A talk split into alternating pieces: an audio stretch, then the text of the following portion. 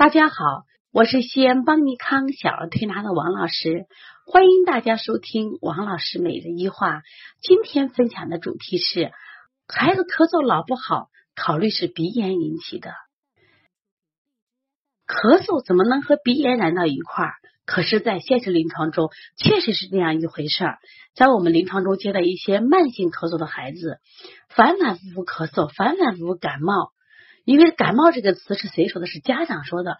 孩子老感冒、老咳嗽、老咳嗽，我怎么都治不好。我也变求了各大名医，吃了各种药，总是反反复复啊。过两天就咳嗽了。其实对于这样的咳嗽，因为我们临床见的多了，我们也有经验。我就问他，我说你的孩子有鼻炎吗？你的孩子有打喷嚏的症状吗？你的孩子有吸鼻、刺鼻、揉鼻？这种症状吗，妈妈说有呢。我说那就是你的孩子的咳嗽，并不是肺上出了问题，而是鼻后滴漏引起的。鼻后滴漏症呢，是目前呢呃一个新的名称。它就它实际上在解释这个慢性咳嗽的时候特别好，也特别的形象。特别是患上颌窦炎的孩子。大家知道上颌窦炎，上颌窦刚好位于我们的面部的颧骨的位置，它刚好平躺的时候，上颌窦炎的炎性分泌物就会倒流刺激到咽喉，那么这种刺激会引起孩子频繁的咳嗽，这种咳嗽往往在晨起之后比较严重，基本咳完以后呢啊，这一天平稳。所以家长呢，如果发现你的孩子老是晨起咳嗽严重的话，那你考虑你的孩子有没鼻炎的症状。那么为什么呢？因为现在很多孩子呢，因为他有咳的症状呢，我们都是按照这个支气管炎去治疗，却忽视了鼻后滴漏引起的这种咳嗽。而这种咳嗽呢，实际上治疗起来比较简单，一般按鼻炎的方法治。如果用推拿的方法治的话，我们一般在头区做的。必做的穴位都有哪些呢？像我们按揉印堂、搓擦鼻翼、鼻通、迎香，那么效果很明显。在这里，我想分享一个案例，就是我们小天天，他是在呃今年的三月一号来的。这个孩子妈妈来的时候非常焦虑，孩子戴一个大口罩。这个案例呢，我也曾经在邦尼康经典医院剖析中也分享过啊。那么这个孩子呢，呃，之前已经住院一个礼拜，家长说。当时判断为支气管炎，那么在治疗的过程就是反反复复。那么七天院住完以后呢，当时把药停了以后，孩子又开始咳嗽加剧。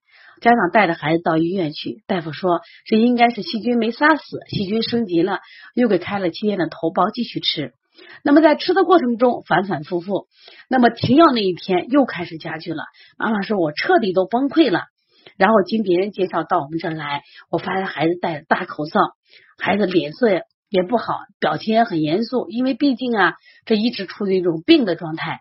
那我就问家长，我说你这孩子有没有鼻炎的症状？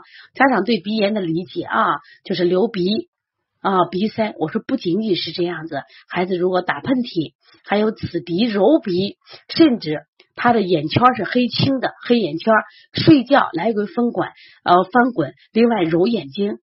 这些孩子都应该是有鼻炎的症状。他妈妈说这样一说，我这孩子就有的。那我们就按照鼻炎的手法去做，当天晚上孩子就不咳了。那个这个疗程调完以后，孩子效果特别好。那么因此这一类的咳嗽，它本身跟我们肺部没有关系，家长也不要担心会不会咳出肺炎呀。它实际上是鼻涕倒流引起的这种咳嗽，在他如果鼻涕特别多的时候，也会出现这样的症状。所以说呢，希望家长呢要不断的学习，通过学习丰富自己的知识。当孩子有症状的时候，我们可以通过我们的知识来判断，让孩子可以少避免过度治疗。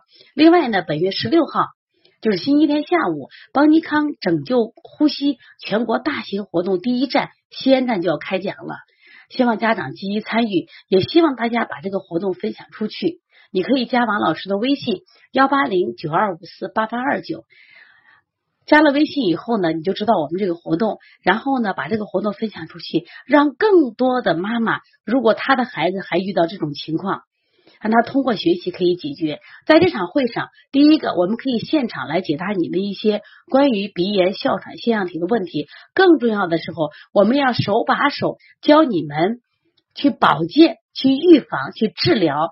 鼻炎、腺样体和哮喘。我想在这个冬天，让我们的孩子快快乐乐，呼吸到正常的空气，让孩子不为呼吸所困扰。